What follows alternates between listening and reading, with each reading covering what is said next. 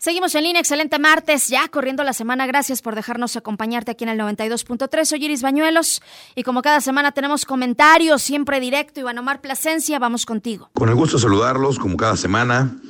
Y hoy quiero hacer una, un análisis, una reflexión respecto a lo que ya se convirtió en una costumbre, no solamente en el estado de Guanajuato, sino en el país, que es la famosa puerta giratoria en nuestro sistema de justicia penal. Muchos han hablado de eso, de que por una puerta los policías y las fiscales, los ministerios públicos ingresan a los delincuentes a la prisión y por la otra los jueces los están soltando. Mucho se ha criticado, se ha condenado el actuar del Poder Judicial, precisamente por esa conducta.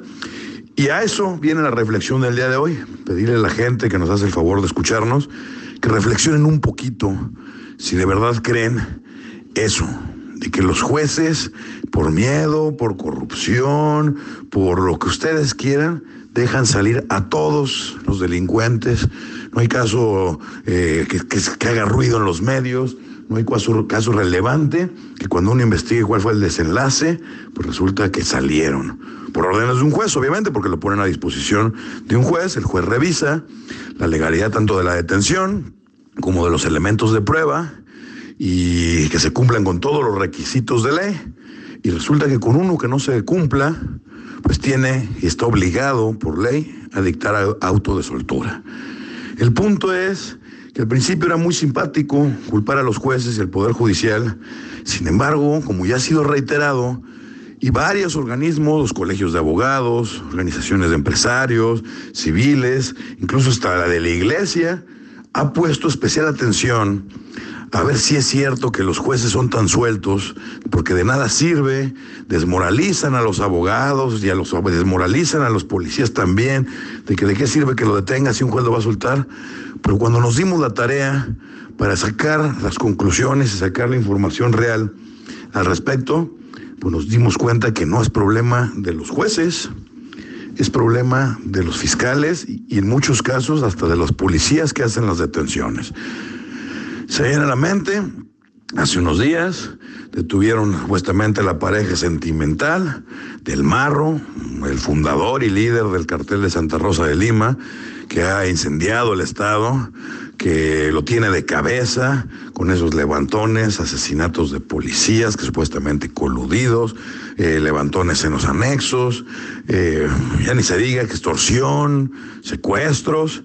Entonces tenemos que esta pareja sentimental fue detenida en una casa con armamento de uso exclusivo del ejército y a los pocos días el juez la liberó. Una jueza la liberó y ya saben, la andanada de chismes de que es que si no la liberaban iba a prenderle fuego al Estado, iba a poner unas bombas aquí y allá.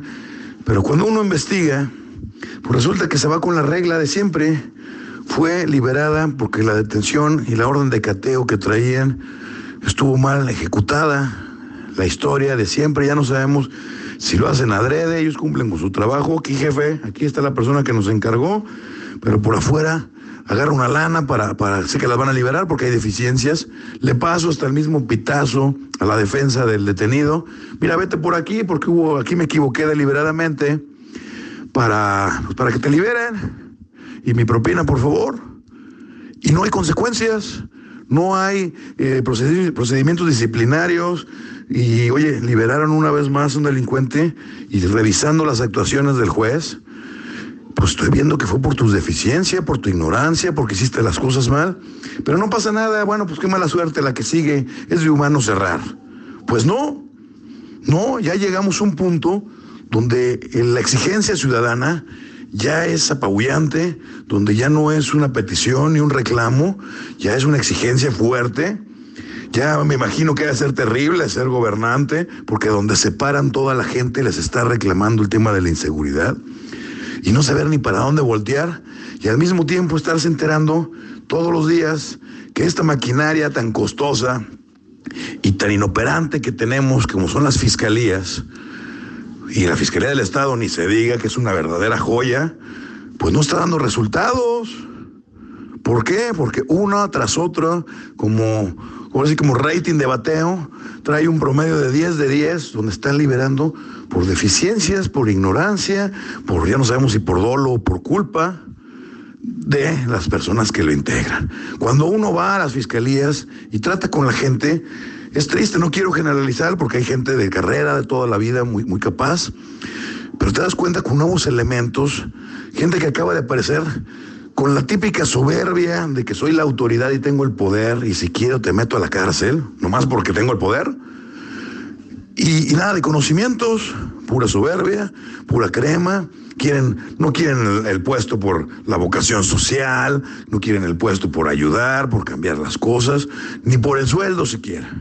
Quieren por la charola, por sentirse importantes, poderosos, aunque su trabajo no solamente no sea importante para nadie porque todo se les está yendo, sino que están estorbando porque están ocupando un espacio que lo debería de ocupar una persona con vocación, con capacitación y con ganas de de verdad de cambiar esto porque no se dan cuenta que nos están ahuyentando turismo, inversiones, remesas. O sea, a nivel nacional e internacional, Guanajuato ya tiene la peor fama, peor que en las épocas de Chihuahua con Calderón, que en las épocas de Tamaulipas con Fox, con Michoacán, con Peña y con Calderón.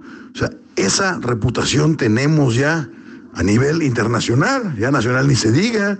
Creíble que conocidos de, de otros estados como Tamaulipas nos hablen para preguntarnos si estamos bien porque leen y se enteran, pues que estamos peor que ellos en sus tiempos.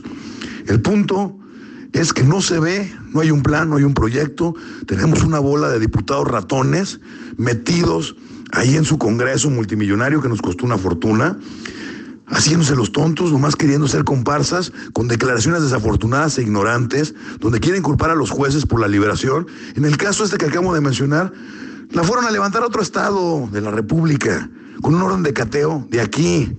Y allá se la trajeron y dijeron que la habían agarrado en otra casa. Esa es la información que traemos. De ese tamaño es la gravedad. Pero no hay problema sobre la marcha y lo arreglamos. Pues ya vieron que no se arregló. Y con todo ese demérito, ¿de qué sirve cacarear? Acaban de incrementar los gastos de comunicación social, tanto de gobierno del Estado como de las fiscalías. Pero para presumirnos, ¿qué? Para inhibir cómo? Para decir, pórtense bien, porque si no los voy a castigar como castigué a. Ah, caray, ¿a quién castigué? No le hace como el que agarré que luego soltaron, no importa. Este pelado, esa, te va a pasar lo mismo. ¿de verdad gastan millones para decirnos eso? En vez de aplicarse al interior, cambiar esa actitud de los funcionarios, capacitarlos, prepararlos, hacer trabajo de verdad jurídico fino, respetando las garantías y los derechos, porque también a lo que le están apostando es que la exigencia de los ciudadanos sea tal que digan, ya no me importa, mete a la, cárcel a quien sea, que paguen justos por pecadores, pero mete mucha gente a la cárcel para mandar el mensaje de que ya, ya estuvo. Si eso es lo que le están apostando, eso no va a pasar. El punto es hasta cuándo. ¿Hasta cuándo, auditorio? ¿Hasta cuándo, Estado de Guanajuato? ¿Hasta cuándo? Que tengan muy buenas tardes. Gracias, Iván Omar. Seguimos comentando acá en las redes sociales y por supuesto nos encontramos el próximo martes, como ya es costumbre. Recuerda que si quieres escuchar nuevamente esta colaboración o cualquier otra de las de noticieros en línea, en cualquiera de las ediciones que tenemos, lo puedes hacer en Spotify. Ahí nos encuentras como en línea. Hacemos una pausa, es muy breve, regresamos con más.